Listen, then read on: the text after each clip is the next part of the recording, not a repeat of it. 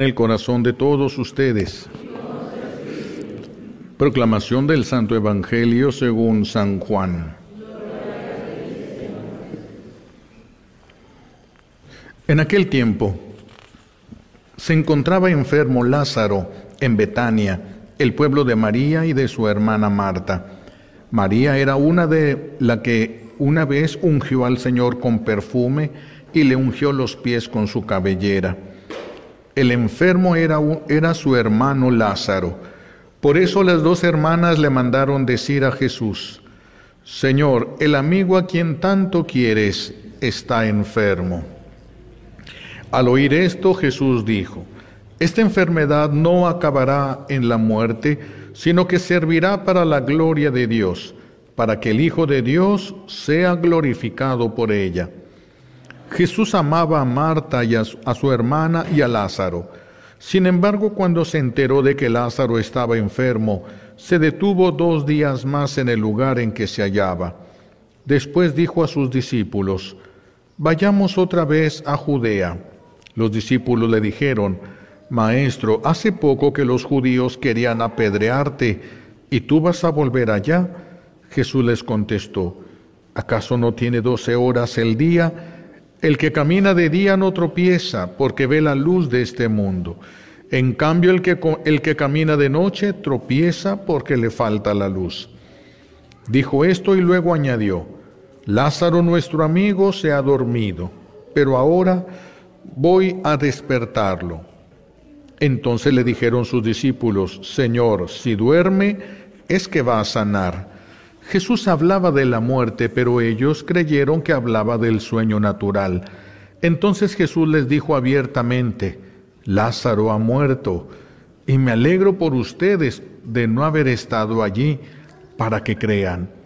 Pero ahora vamos allá. Entonces Tomás, por sobrenombre el gemelo, dijo a los demás discípulos, Vayamos también nosotros a morir con él. Cuando llegó Jesús, Lázaro llevaba ya cuatro días en el sepulcro. Betania estaba cerca de Jerusalén, como a unos dos kilómetros y medio, y muchos judíos habían ido a ver a Marta y a María para consolarlas por la muerte de su hermano. Apenas oyó Marta que Jesús llegaba, salió a su encuentro, pero María se quedó en casa. Le dijo Marta a Jesús, Señor, si hubieras estado aquí, no habría muerto mi hermano pero aún ahora estoy segura de que Dios te concederá cuanto le pidas. Jesús le dijo, tu hermano resucitará. Marta respondió, ya sé que resucitará en la resurrección del último día. Jesús le dijo, yo soy la resurrección y la vida.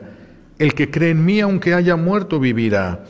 Y todo aquel que está vivo y cree en mí, no morirá para siempre. ¿Crees tú esto? Ella le contestó, sí, Señor, creo firmemente que tú eres el Mesías, el Hijo de Dios, el que tenía que venir al mundo. Después de decir estas palabras, fue a buscar a su hermana, a su hermana María, y le dijo en voz baja, ya vino el Maestro y te llama. Al oír, al oír esto, María se levantó en el acto y salió hacia donde estaba Jesús porque él no había llegado aún al pueblo, sino que estaba en el lugar donde Marta lo había encontrado. Los judíos que estaban con María en la casa consolándola, viendo que ella se levantaba y salía deprisa, pensaron que iba al sepulcro para llorar ahí y la siguieron. Cuando llegó María a donde estaba Jesús, al verlo se echó a sus pies y le dijo, Señor, si hubieras estado aquí, no habría muerto mi hermano. Jesús al verla, al verla llorar y al ver llorar a los judíos que la acompañaban, se conmovió hasta lo más hondo y preguntó, ¿dónde lo han puesto? Le contestaron, ven y lo verás. Jesús se puso a llorar y los judíos comentaban, de veras cuánto lo amaba. Algunos decían, ¿no podía este que abrió los ojos al ciego de nacimiento hacer que Lázaro no muriera? Jesús, profundamente conmovido todavía, se detuvo ante el sepulcro, que era una cueva sellada con una losa. Entonces dijo Jesús, quiten la losa. Pero Marta, la hermana del que había muerto, le replicó, Señor, ya huele mal, porque lleva cuatro días. Jesús le dijo, ¿no te he dicho que si crees verás la gloria de Dios? Entonces quitaron la piedra. Jesús levantó los ojos a lo alto y dijo, Padre, te doy gracias porque me has escuchado. Yo ya sabía que tú siempre me escuchas, pero lo he dicho a causa de esta muchedumbre que me rodea para que crean que tú me has enviado. Luego gritó con voz potente, Lázaro, sal de ahí. Y salió el muerto atado con vendas en las manos y los pies y la cara envuelta en un sudario. Jesús les dijo, desátenlo para que pueda andar. Muchos judíos que habían ido a casa de Marta y María, al ver lo que había hecho Jesús, creyeron en él. Palabra del Señor. Recibimos la bendición con la palabra de Dios.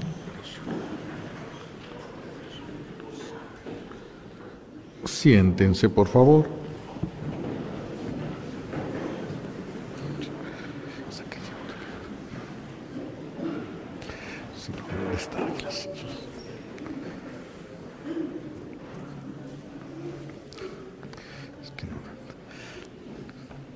Gracias.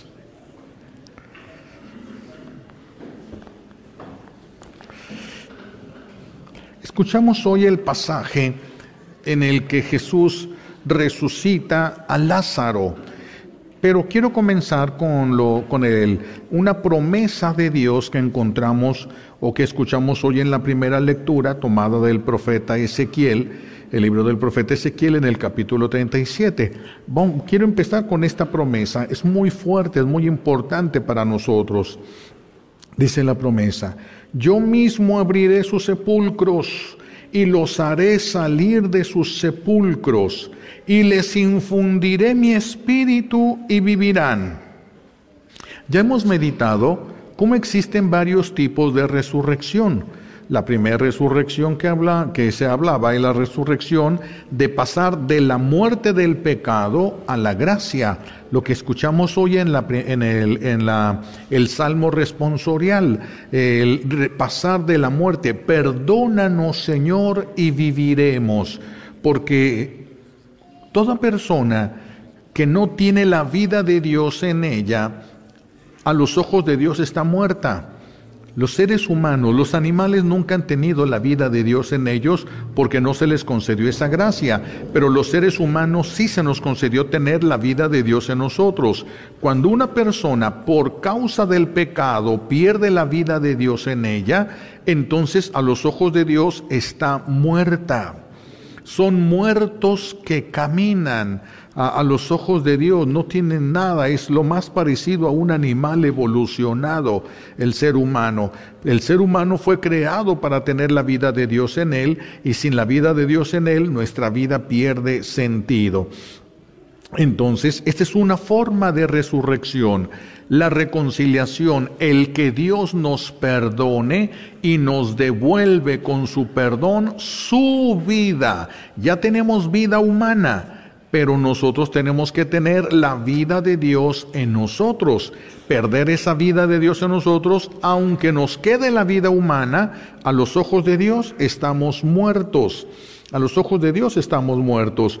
Hay otra resurrección que es el devolver al ser humano la vida física el devolver la vida física. Esa es la, la, otra. Primero es pasar del pecado, del vicio, a la libertad, del pecado, a la gracia. Y la otra es pasar de la muerte física a la vida física. De la muerte física a la vida física. La obra de Satanás es la muerte todo. Él quiere arrastrar a todos a la muerte en el que él vive. Muerte no física, sino una muerte este, eterna porque es una, una vida sin Dios y eso es un sufrimiento eterno, esa es muerte, eso no se le puede considerar vida, se le considera solo muerte. Y el enemigo de Dios quiere jalarnos a todos nosotros hacia esa muerte, quiere que quedemos atrapados y nos, si nos descuidamos vamos a quedar atrapados. Hay quienes están atrapados ya en vicios, el alcohol, la droga, este, hay otros que están en otro tipo de vicios que son como el, el del juego, muchos ya ahorita están atrapados en los juegos de los casinos como si los casinos fueran hechos, hubieran sido hechos para que la gente gane, gane dinero. Es imposible, los casinos están hechos para que gane el dueño del casino no la gente, es un negocio.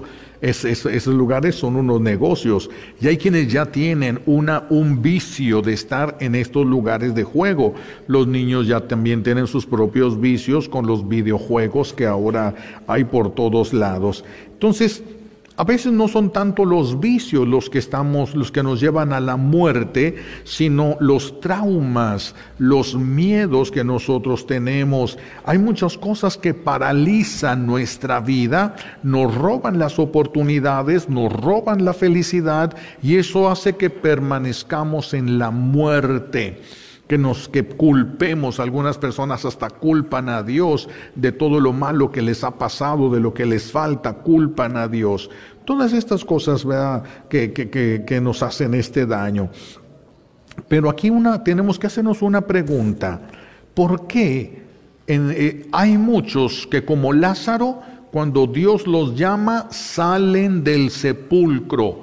¿Y por qué hay otros que nunca salen del sepulcro.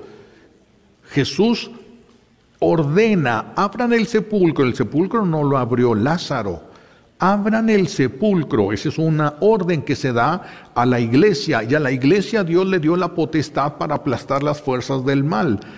Si el enemigo de Dios tiene a alguien encerrado en la muerte, la iglesia tiene potestad para romper esa puerta, a romper esas cadenas que están impidiendo que esta persona pueda caminar. Pero la iglesia no lo hace caminar. La persona tiene que caminar y tiene que caminar con la gracia de Dios. Nosotros no podemos hacer que camine, podemos abrir una puerta, podemos abrir un sepulcro, pero no podemos hacer que la persona se levante, regrese a la vida y que camine. Eso ya es Dios el que, el que lo hace. ¿Por qué entonces muchos, si ya se abrió cuando Jesús resucitó, rompió muchas cadenas de la muerte, abrió los sepulcros, rompió candados, abrió las puertas? ¿Por qué no salen todos de los sepulcros? ¿Por qué? A pesar de que el Señor llama como a Lázaro, Jesús levanta la voz no porque tuviera que decirlo fuerte, sino porque quería que escucharan todos y que todos se dieran cuenta que sucedió hasta que Él lo dijo. No fue un acto de, de una casualidad, sucedió cuando Él lo dijo. Por eso levanta la voz, le da gracias al Padre y le ordena con potencia a Lázaro, Lázaro, sal fuera. Lázaro, ¿dónde estaba Lázaro? ¿Que no estaba muerto Lázaro? Sí está muerto Lázaro. ¿Qué pasa cuando una persona muere? ¿Deja de existir? ¿Deja de existir? No, no. Cuando una persona muere, el espíritu se separa del cuerpo. El cuerpo entra en un proceso de descomposición, pero el espíritu o alma espiritual, como, como otros le llaman, ese es el que va a la presencia de Jesús al juicio particular. Así de que el ser humano no se muere completo. Hay personas que creen que la resurrección es que con la muerte perdió la vida completa, dejó de existir y el poder de Dios lo vuelve a traer a la vida. No, no, no, no, no. A la vida este, eh, lo trae del existe, de, de la nada otra vez a la existencia. No, no, el ser humano no deja de existir. El espíritu, el alma espiritual permanece viva. Es por eso repito, es el que va al juicio de Dios, es el que va. ¿Dónde estaba Lázaro? Los, judíos pensaban que el, espíritu de la persona duraba dos, tres días dando vueltas en torno al cuerpo. Después del tercer día se iba al seno de Abraham. No se podía ir al cielo porque el cielo no estaba abierto se iban a, lo que ahorita le podríamos llamar un limbo. Sí, no había ni pena ni gloria, estaban esperando a que llegara Jesús. No es el tiempo como nosotros, si no hubieran pasado un tiempo larguísimo ahí. No se mide el tiempo, no se vive el tiempo como lo vivimos nosotros. Allí estuvieron esperando que llegara Jesús, muriera, resucitara y ascendiera al cielo. Cuando Jesús sube al cielo, se lleva a todos aquellos que murieron en, en justicia porque en el Antiguo Testamento todavía no había santidad. La santidad viene del Espíritu Santo y el Espíritu Santo se derrama hasta Pentecostés, aunque hay algunas excepciones que por necesidad este, y por conveniencia los planes de Dios les regaló el, Espíritu Santo con anterioridad. pero esto ya también ya lo hemos meditado. Entonces, el Señor nos va a llamar el Señor nos va, ¿de dónde llamó a, Abraham, a, este, a este Lázaro? Lo va a llamar de ese lugar que nosotros le llamamos limbo y que los judíos le llamaban el seno de Abraham. Así de que Lázaro en el espíritu estaba vivo, pero había perdido la vida humana. Ahora solo tenía una vida espiritual. Su cuerpo estaba en la tumba y se estaba desintegrando. Entonces él solamente tenía vida espiritual. Jesús lo llama a la vida física. Jesús lo llama a la vida física a Lázaro. Lázaro escucha la voz desde ese lugar que nosotros, repito, le llamamos limbo, escucha la voz y la orden de Jesús y baja inmediatamente hacia su cuerpo, porque fue orden de Jesús. El cuerpo ya no lo podía recibir por el grado de putrefacción que tenía hay, personas, sobre todo en otros países, que tienen, que están en un grado muy, muy elevado de ocultismo, manejando muchas técnicas o este de, o este de estos de, ocultismo, y, y, llevan, pueden llegar a ser, por ejemplo, a través del vudú, pueden llegar a ser que un muerto se levante. Y si se levantan, pero un día, dos días, porque el cuerpo sigue el proceso de putrefacción pero logran hacer que entre un espíritu y el espíritu lo ponga en movimiento y si se levantan, pero por eso caminan medio, medio mal, no es una vida normal, no es una vida como la que tenemos nosotros. Para quienes uno o dos días y como el cuerpo ya se deteriora demasiado, ya no puede seguir adelante y ya se queda.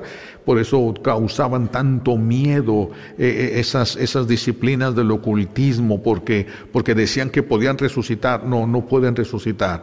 Solo Dios puede resucitar. Solamente Dios puede resucitar. Jesús llama con potencia y el espíritu de Lázaro que estaba ahí, como dicen los judíos, en el seno de Abraham, llega como un rayo, entra en el cuerpo nuevamente, pero ahora el cuerpo de, él estaba sano. El, el, cuerpo de Lázaro antes era un cuerpo enfermo. Lázaro duró mucho tiempo enfermo y las piernas de Lázaro estaban prácticamente podridas antes de morir. Así de que por eso cuando le dice Jesús, abran la, quiten la losa, no, ya huele mal. Si desde antes ya olía mal, Ahorita ya lleva cuatro días en el sepulcro, va a oler terrible. Por eso no, este, le dice Marta Jesús, ya huele mal. ¿Qué quieres hacer? ¿Quieres verlo? Vas a ver algo horrible. Lo que vas a ver ya no es a tu amigo, vas, va a ser algo horrible lo que vas a poder ver. Pero cuando Jesús da una orden, capacita para que la persona la pueda desarrollar. Y entonces el cuerpo de Lázaro queda sano. Las vendas que enredaban a Lázaro ya estaban llenas de putrefacción propia de lo que sale del cuerpo humano cuando muere. Pero debajo de esas vendas, en este momento que Jesús lo ordenó, y solo porque él ordenó, el cuerpo queda sano, flaco, porque ya estaba desnutrido, esos días sin haber comido nada, estaba desnutrido. Es que esta resurrección no es la resurrección final. Esta resurrección es regresar a la vida física nada más, a un cuerpo físico, el cuerpo que la persona tenía. Nosotros estamos esperando la resurrección en la cual nuestro cuerpo va a ser glorioso, ya no va a ser este cuerpo Sí, es más, los que están feos ya no se van a ver feos. Va a ser otro cuerpo. O sea, vamos a ser nosotros mismos. Va a ser él mismo, pero no el mismo. Porque ahora es un cuerpo glorioso. Entonces, cuando, cuando viene, Lázaro solamente regresa a la vida física. Lázaro va a volver a morir como la hija de Jairo resucitó para volver a morir. Jesús es el primero que va a resucitar para no volver a morir nunca. Es el primero. Y después de él, todos los que crean en él resucitarán para la vida eterna. Pero no es que dejaron de existir. Sus cuerpos que se convirtieron en ceniza volverán a formarse y a levantarse para recibir al Espíritu y poder ir a donde les corresponda por toda la eternidad. Así de que aquí en este caso, este Lázaro mm, ya cuando despierta, estaba en una, estaba muerto, pero ya cuando regresa a la vida, su cuerpo está sano, aunque las vendas están llenas de la putrefacción que tenía hasta ese momento. Y Lázaro se levanta y sale. Y sale. Todavía no era un cuerpo glorioso, pero ya estaba un cuerpo sano. Ya era un cuerpo sano. Eh, por eso los judíos van a decir, eh, por culpa de Lázaro que resucitó, muchos están creyendo en él, vamos a matar a Lázaro para que no sea testimonio del poder de lo que Jesús está haciendo. Bueno, este... Eh, Lázaro iba entonces, por lo tanto, a volver a morir y va a volver a morir. Este, y entonces ya no va a ir al seno de Abraham, porque ya cuando Lázaro muera por segunda vez, ya el cielo va a estar abierto, porque Jesús ya va a haber muerto, resucitado y subido al cielo, y entonces Lázaro ya no va a ir a lo que se le llamaba el seno de Abraham, Lázaro va a ir directamente al reino de los cielos. Entonces la resurrección no consiste en que dejamos de existir cuando nos morimos y vamos a volver a empezar a existir el día de la resurrección. No, es solamente el cuerpo el espíritu, el alma espiritual sigue viva. El alma espiritual sigue viva. El espíritu de Lázaro no volvió a ser creado. Estaba en el seno de Abraham. Así de que no volvió a ser creado. Lázaro sin tratar de quitarse las vendas ni de la cara, cuando regresa a la vida y escucha la voz del que amaba santamente, porque lo amaba mucho, pero santamente, este, sin, sin esperarse a quitar las vendas ni nada, se levanta y como pudo, empieza a caminar hacia donde esa voz le llegó y sale, llega a la puerta. Lázaro, ¿cómo caminó? No sabemos, con todas aquellas vendas de las, en las cuales lo habían enredado, pero Lázaro sigue buscando aquella voz que lo había llamado y que él reconocía que era su amigo Jesús. Este, y así es como sale. Aquí el problema para nosotros es cuando nosotros no amamos a Jesús y si amamos el pecado, si amamos el vicio. Si Jesús, si yo soy un alcohólico y yo no quiero dejar el alcoholismo, y Jesús me llama para que salga de la muerte a la vida, es posible que yo le diga, ¿sabes qué? Gracias, pero me quedo aquí. Aquí estoy muy a gusto, así como estoy viviendo, así quiero yo vivir. Y Dios nos dejaría ahí. No nos va a sacar de la tumba a fuerza. ¿Por qué no nos va a sacar a fuerza? Porque rompería nuestra libertad. Y Dios no quiere dañar la libertad que Él mismo nos ha dado. Entonces, por eso es que nos va a llamar, nos va, a llamar, pero nos va a dejar en libertad de que nosotros salgamos de la tumba o no queramos salir de la tumba. La iglesia es la que tiene la facultad a través de los procesos de liberación de romper esas losas que están tapando e impidiendo que las personas salgan de la tumba. La iglesia tiene la potestad pero no tiene la potestad de sacarte. Para que salgas tienes que salir, tienes que querer salir tú. Y Dios tiene que darte la vida, la iglesia. La iglesia te puede dar los sacramentos a través de los cuales Dios te comunica la vida, pero solamente si quieres. Si no quieres, la iglesia respeta tu libertad, tu voluntad y no se enoja. Eres muy libre tú para decidir sobre tu vida. Eres muy libre, pero es aquellos van a ser aquellos que Jesús llamó en la tumba, la tumba ya estaba abierta, pero la persona se quedó dentro de la tumba. Sí, si no queremos salir voluntariamente, no vamos a salir.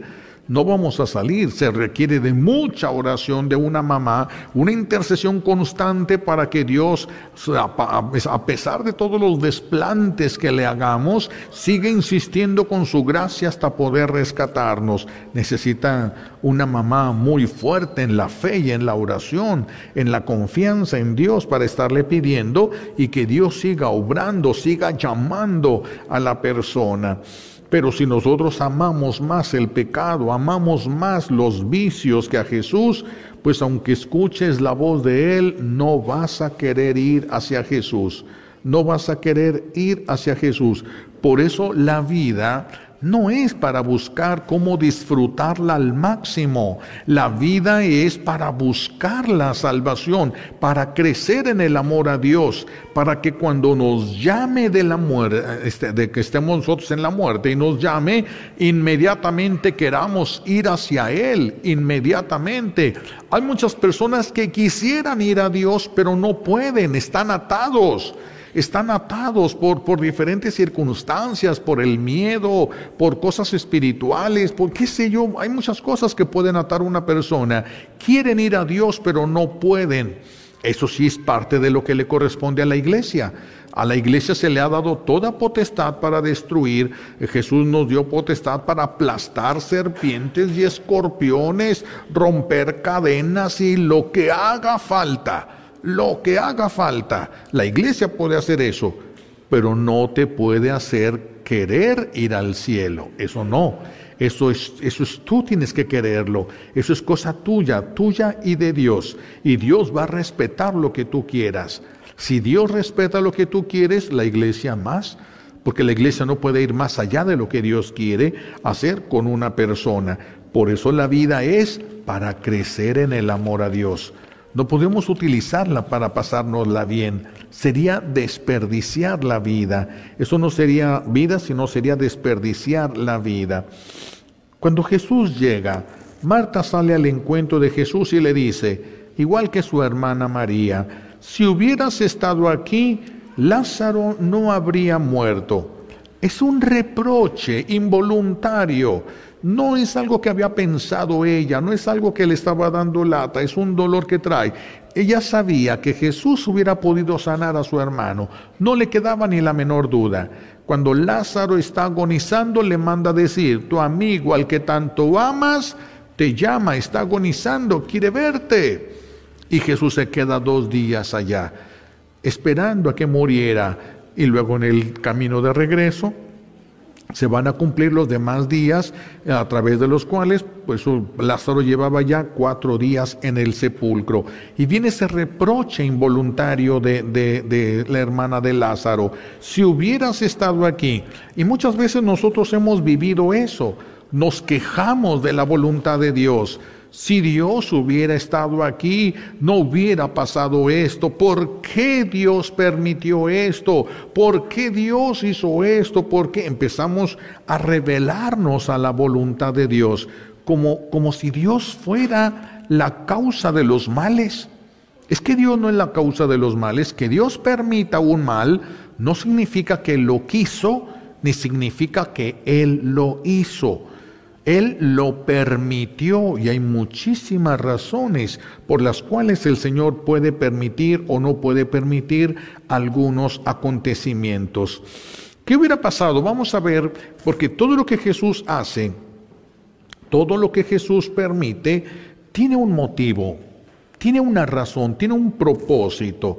Si Jesús hubiera sanado a este Lázaro le hubiera llegado a tiempo y antes de que muriera lo hubiera sanado, entonces Lázaro no hubiera muerto, no hubiera tenido la experiencia, terrible experiencia de morir, no hubiera visto el lugar donde estaban todos los justos esperando el día de la resurrección ¿sí? Él, él, no hubiera tenido todas estas experiencias, no hubiera tenido el consuelo de la seguridad plena que muchos quisieran tener y no tienen sobre habrá vida después de que uno muere o serán cosas que alguien dice y se inventa. Lázaro lo vio vio la vida, la vida y vio la verdad más que como la conocía el pueblo de Israel, todo lo vio Lázaro, todo lo pudo ver. que así de que imagínense la experiencia, ya cuando llega una, cuando una persona muere, va al juicio, viene, su vida cambia totalmente. Su vida cambia totalmente. Y eso va a pasar con la vida de Lázaro. Ya era bueno. Imagínense lo justo, ya casi estamos hablando de que rayaba en santidad. Yo pienso que el Espíritu Santo, por la amistad que llevaba con Jesús, debió de haberlo tenido también él. Así de que, aunque estas mujeres le mandan llamar y le mandan decir, tu amigo, el que tanto amas y te ama, el que tantos favores te ha hecho, el que cada vez que viene te recibe y con toda la gente que tú traigas no le importa, todo lo recibe y a todos les da de comer y cuando tú ocupas una de sus casas siempre están dispuestas, el que siempre te ha ayudado económicamente te habla. ¿Cómo no vas a ir? Todo lo que Lázaro ha hecho por ti, ¿cómo no vas a venir? Y no llegó. ¿Qué es lo que a, qué le sabe a uno? ¿A ingratitud? A uno le sabe como a ingratitud. ¿Cómo es que no vino? ¿Por qué dejó que su amigo se muriera si ha sanado a tantos? ¿Sanó, no resucitó a la hija de uno de sus enemigos? ¿Cómo no va a venir aquí a sanar a Lázaro? Y lo dejó morir. Y lo dejó morir. Pero Dios tenía otros planes, Jesús tenía otros planes y eran muchísimo mejor que los planes que tenían Marta y María.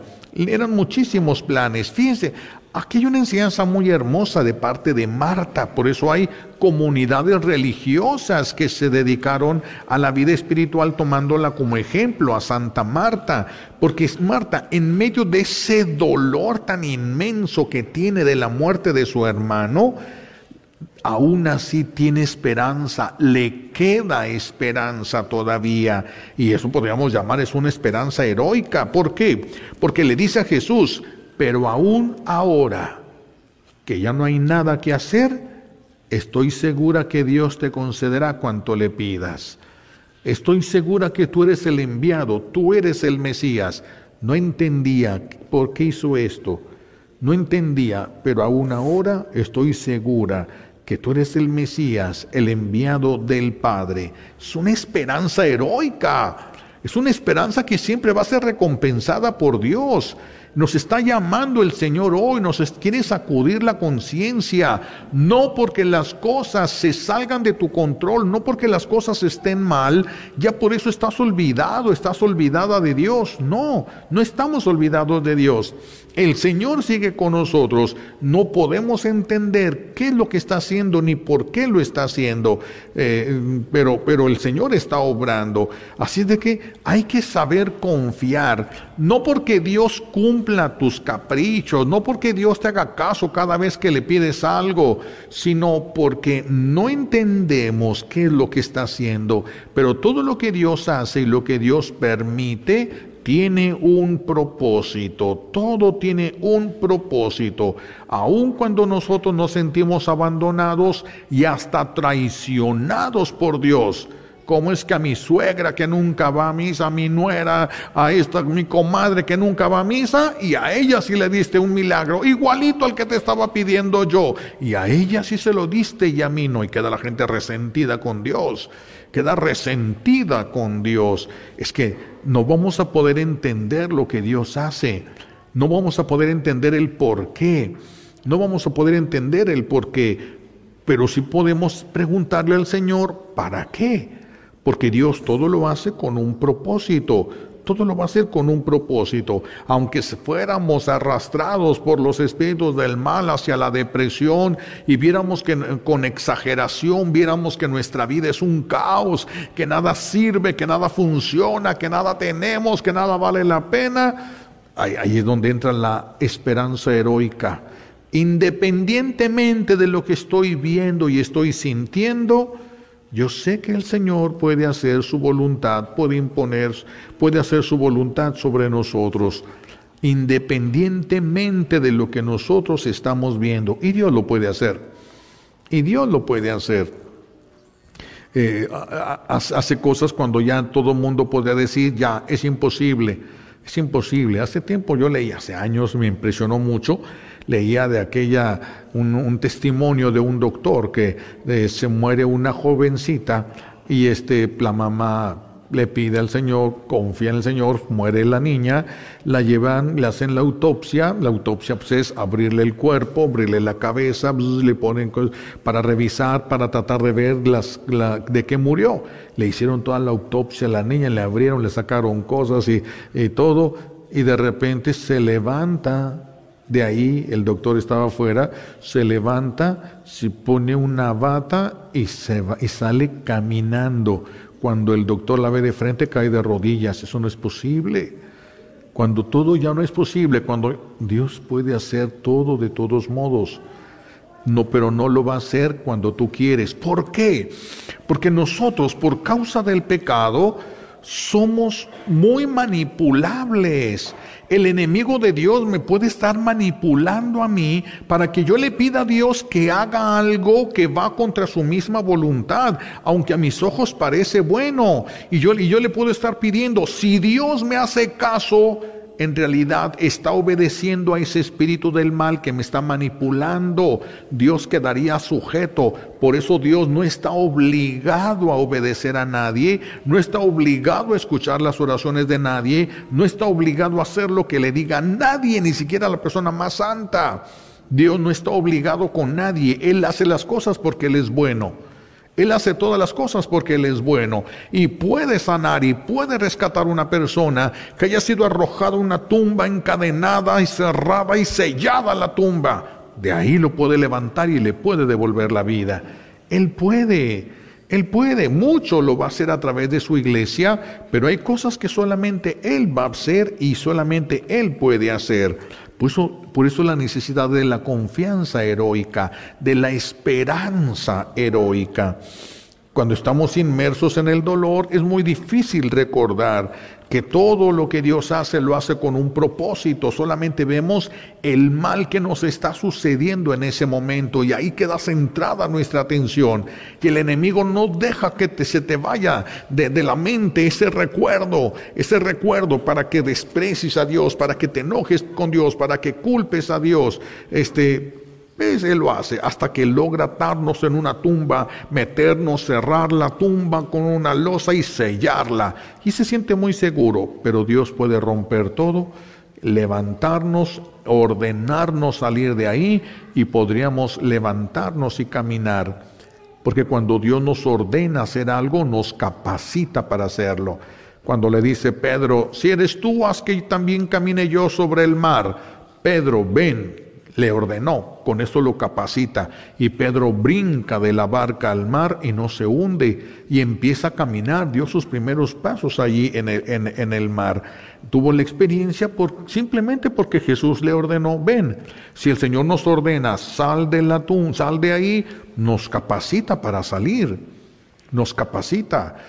Pedro está atado ahí con todas las cadenas. Saúl era Pedro, bueno, estaba con las cadenas y llega el ángel y le toca y le dice, levántate. Estaba con cadenas, no se podía levantar. Pero quiso obedecer y se caen las cadenas.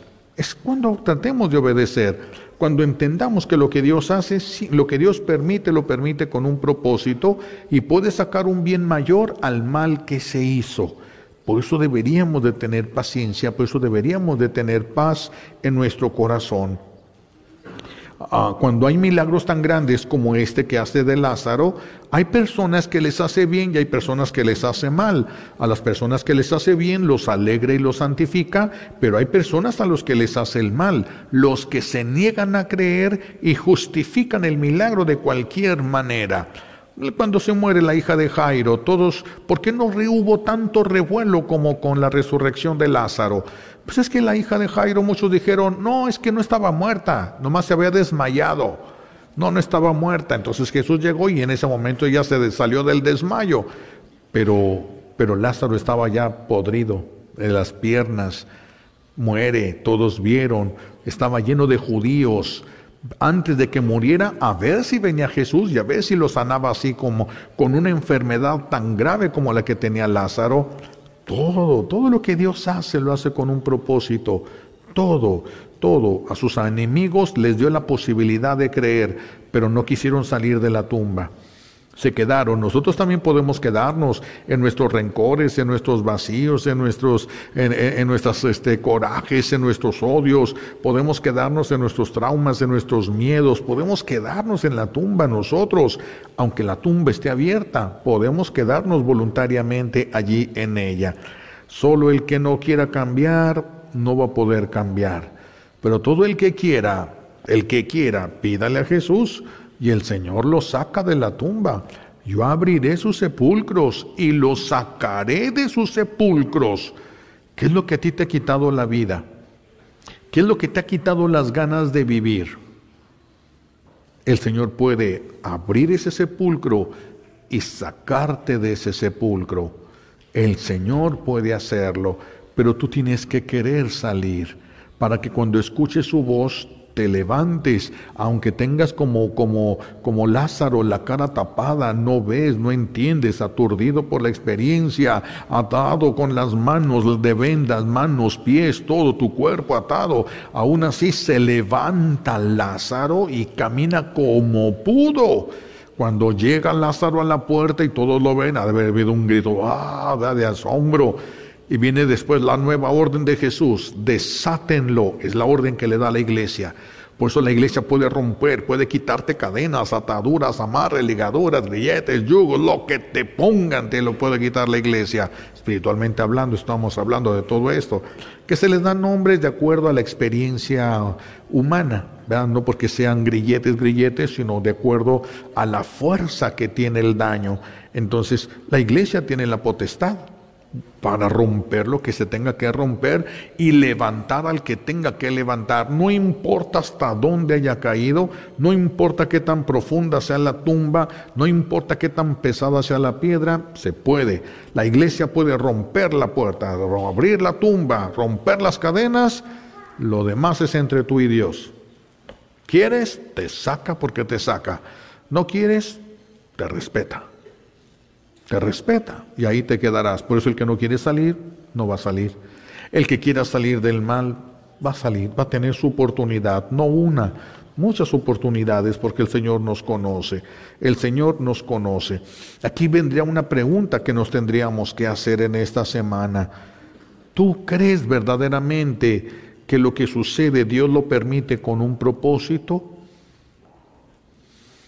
Sí, porque si tú crees que todo sucede con un propósito, no puedes quedar resentido, no puedes quedar confundido, puedes, saber, puedes no entender las cosas, es muy normal, pero no te hacen daño si tú crees que Dios todo lo que permite lo permite con un propósito, aunque sea una cosa muy mala, aunque sea una cosa muy negativa, Dios lo puede permitir y Dios le puede sacar un bien mayor para esa persona a ese mal que se le hizo. Si nosotros eh, sabemos y entendemos esto, no podemos estar resentidos con nadie. No podemos estar resentidos, menos con Dios, con nadie, ni con nosotros, ni con nadie. Si ya hicimos el mal, si ya caímos en error, Dios puede sacarnos de aquí. Quiero salir, pero se lo tengo, le tengo que hablar, le tengo que llamar, Señor, para que nos, para que me saque de ahí, para que él, para, para que él me llame, llámame a esto. Si el Señor nos ordena salir de la tumba, pues nos va a capacitar para hacerlo y puede sanar tu corazón y lo que tenga que sanar en ti para que puedas salir del sepulcro a una vida, verdadera vida, no sobrevivir, no estar aguantando vara, como dicen los cholos, no es solo aguantar vara, es vivir una vida que vale la pena vivir. Esa es la vida de Dios, la vida para la que nosotros hemos sido creados, pero hay que desearla, hay que querer esa vida, hay que querer esa vida y el Señor nos puede llamar como llamó a Lázaro y regresaríamos a la vida. El, para el juicio final, la misma orden va a, va a ser el Señor. Va a llamarnos a todos y cada uno por nuestro nombre, todos vamos a escuchar nuestro nombre y nos va a llamar a su presencia. Y en ese momento la, el polvo y la ceniza que haya quedado de nuestro cuerpo se reintegrará para presentarse, para que nuestro espíritu pueda entrar en este cuerpo y nos podamos presentar al juicio. Y en ese juicio saldrán todos los que están en el cielo, van a salir para oír la sentencia definitiva.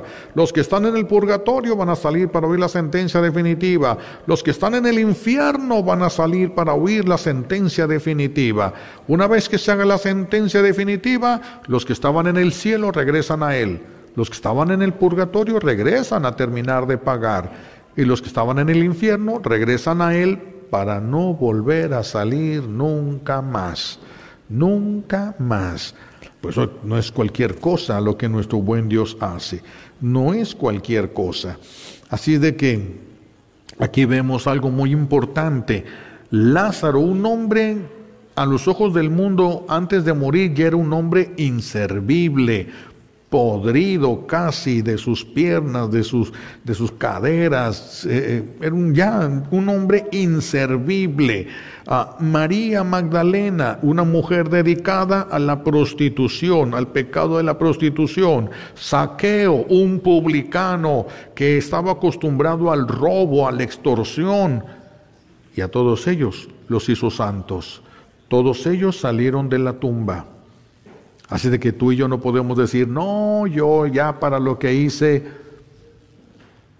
aunque hubieras llegado a hacer lo que hizo María Magdalena, robado y matado como hicieron otros, y Dios a esos, a todos esos que le dijeron sí y quisieron salir de la tumba, los sacó de la tumba, cumplió esta promesa y son santos ahora.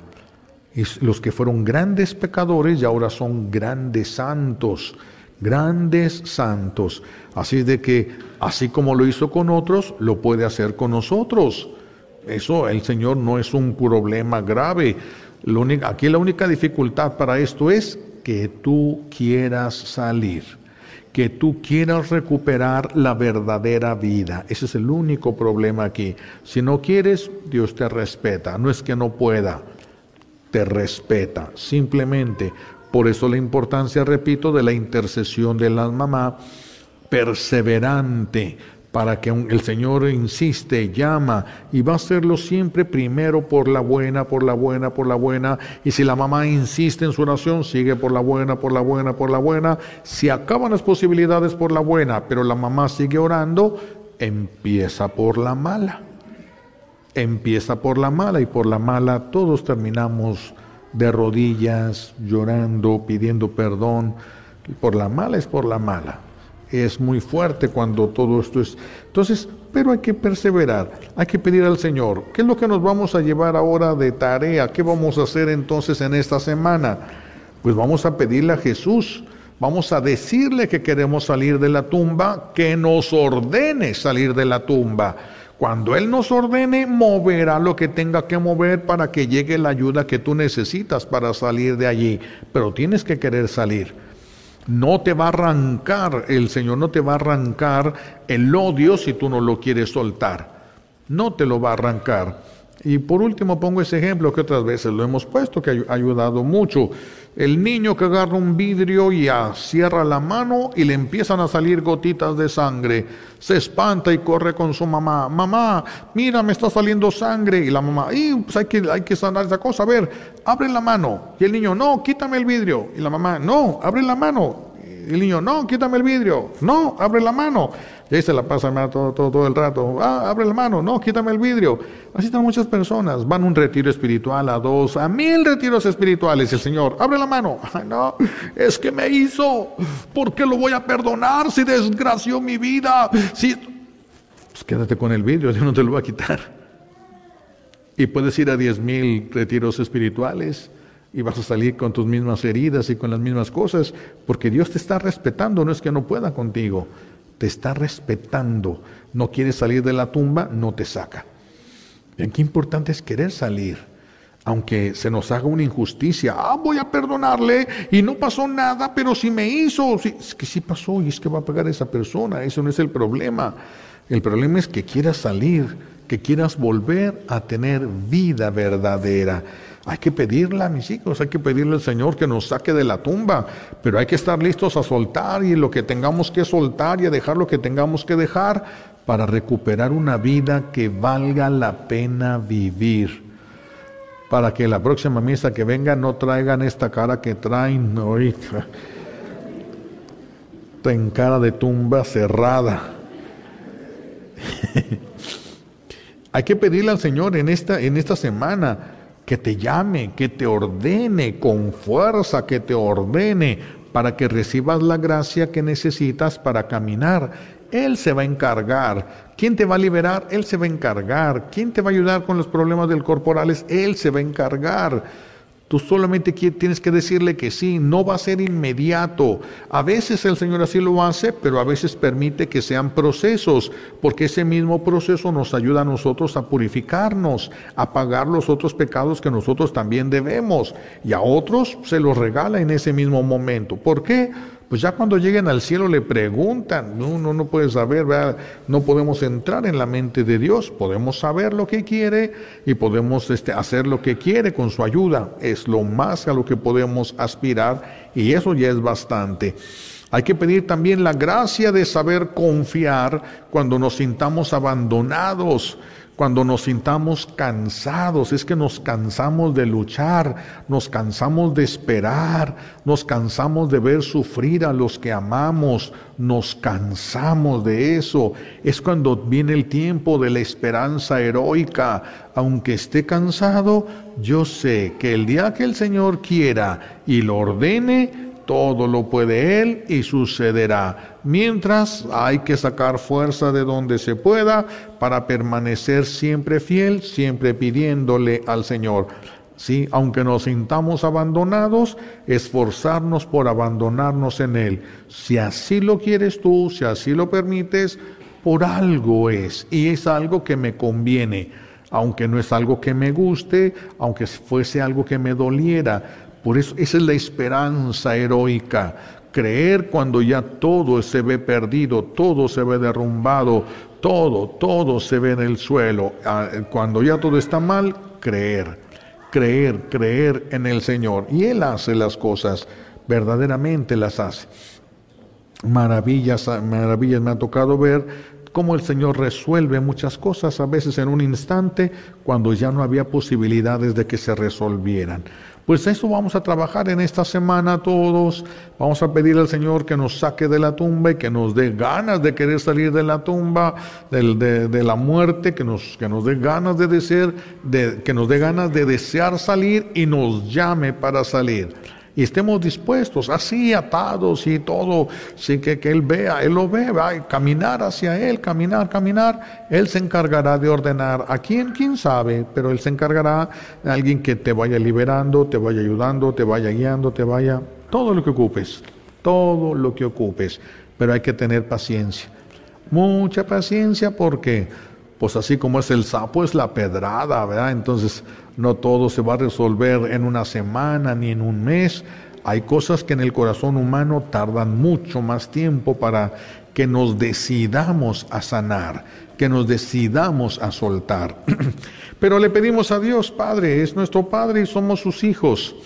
Este, siempre que lo busquemos y lo necesitemos, lo, sabemos dónde encontrarlo. No se esconde, no se esconde. Solo que lo que le pidas sea malo, entonces no te escucha. Pero si lo que le pides es algo que sí va de acuerdo a su voluntad porque te hace el bien, lo vas a recibir de una o de otra manera. Pues le pedimos a Dios Padre todas las gracias que necesitamos por los méritos de Jesucristo en la cruz y por la poderosa intercesión de la Santísima Virgen María al pie de la cruz. Alabado sea Jesucristo. Vamos a levantarnos para expresar juntos.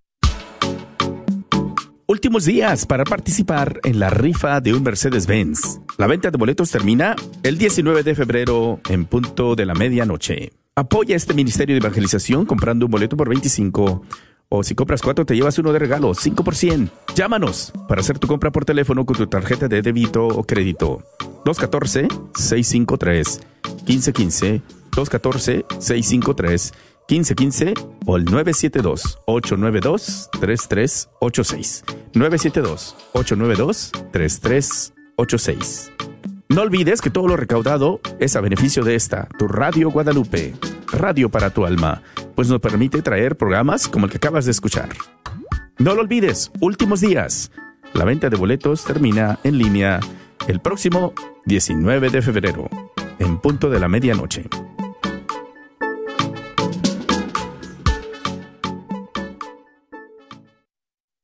Hola, soy Dr. Peralta, quiropráctico. Si usted sufre de dolores de artritis o musculares como dolores de coyunturas en el cuello, espalda o cintura, también inflamación en los hombros, manos, rodillas y pies, háblenos al 214-942-3700. 214-942-3700. Recuerde, también atendemos cualquier accidente de auto o de trabajo. 214-942-3700. Este es su patrocinio para la red de Radio Guadalupe. El señor Chano Olivares, parroquiano de Santa Cecilia, es dueño de la librería parroquial y un patrocinador de la red de Radio Guadalupe. La librería parroquial es 100% católica y ha estado sirviendo a la comunidad hispana desde 1993. En esta librería puede encontrar Biblias, catecismos y mucho más. La librería parroquial está ubicada en el 930 West Jefferson en Dallas, en el área de Oak Cliff. Para más información puede llamar a la librería parroquial al 214-942-3474. 214-942-3474. Soy la doctora Elena Careneva, abogada especializada en las leyes de inmigración. En nuestra oficina vemos a nuestro cliente como uno de nosotros, como familia investigamos su historial con inmigración y con las leyes penales. Después, sugerimos la solución porque parece que en 80% de los casos exitosos de nosotros, esos clientes fueron negados por inmigración o rechazados previamente por otros abogados. Si tú fuiste rechazado por otra oficina de abogados o de inmigración, llámenos al 972-446-8884. La ley de inmigración cambia constantemente. Llámenos al 972-446-8884. EZ Rapid Tax Multiservices, con más de 12 años sirviendo a la comunidad hispana, los saluda y les recuerda que sus profesionales están para ayudarlos a obtener el mejor reembolso posible a la hora de hacer sus impuestos. Visítalos en la oficina de Farmers Branch, localizada en el 14440 South Josie Lane, o llámales al 972-620-3810. Agradecemos el continuo patrocinio de EZ Rapid Tax a la red de Radio Guadalupe. Saludos de la comunidad de San Joseph en Richardson, Texas. Únete a la consagración a San José. 33 días con lectura bíblica, reflexión, una tarea o reto. Es un ejercicio de 8 minutos en promedio. Empieza el 16 de febrero. Finalizamos el 19 de marzo con misa solemne a las 7 pm en San Joseph Richardson. Puedes encontrar los audios y los escritos en la página web de nuestra iglesia. Después de tanta tormenta en el Metroplex, llega la calma que solo le da Apple Tree Roofing, sirviendo al Metroplex desde 1996, con la mejor garantía en nuestro trabajo. Su propietario, Faustino Book, como hispano entenderá y se ajustará a sus necesidades. Obtenga sin costo un upgrade shingle. Para su presupuesto, llame al 214-914-4906 o visite www.appletreeroofs.com. Agradecemos el patrocinio a Apple Tree Roofing, a la red Radio Guadalupe. Oye, Pedrito, mira, una mariposa. La voy a atrapar. No la mates, es linda. Qué tonto eres. Quítate. Déjame aplastarla. No, no la mates. Niños, ¿por qué gritan? Ah, una linda mariposa. Se está muriendo, papá. Salvémosla. No se está muriendo, Pedrito. Está recién nacida. ¿Por qué la querías matar, Raúl? ¿Qué importa? Es solo una mariposa. Hay miles más. No, papá. No hay otras así. Pedrito tiene razón, Raúl. Cada vida es importante y debemos protegerla. Pero hay tantas mariposas. No podemos salvarlas a todas. Quizás no a todas, pero sí una a la vez, ¿no crees? ¿Y va a poder volar la mariposa? Sí, cuando se le sequen las alas podrá salir volando en búsqueda de la luz del sol. Ayuda a tus hijos a crear un futuro mejor. La familia unida esperanza en la vida. Un mensaje de la campaña católica de la comunicación.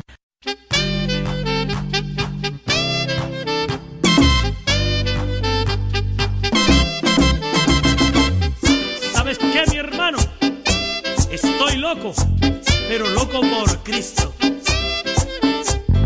Loco por Cristo, yo estoy loco. Estoy loco. Loco por Cristo, yo estoy loco. Loco por Cristo, yo estoy loco. Yo sé que mucha gente piensa que soy fanático. Yo sé que mucha gente piensa que soy fanático, porque vivo cantando y alabando a Dios. Porque yo vivo cantando y alabando a Dios. Pero lo que ellos no saben, qué fue lo que me pasó. Saben, qué fue lo que me pasó. Fue que me encontré con Cristo y estoy loco de amor. Fue que me encontré con Cristo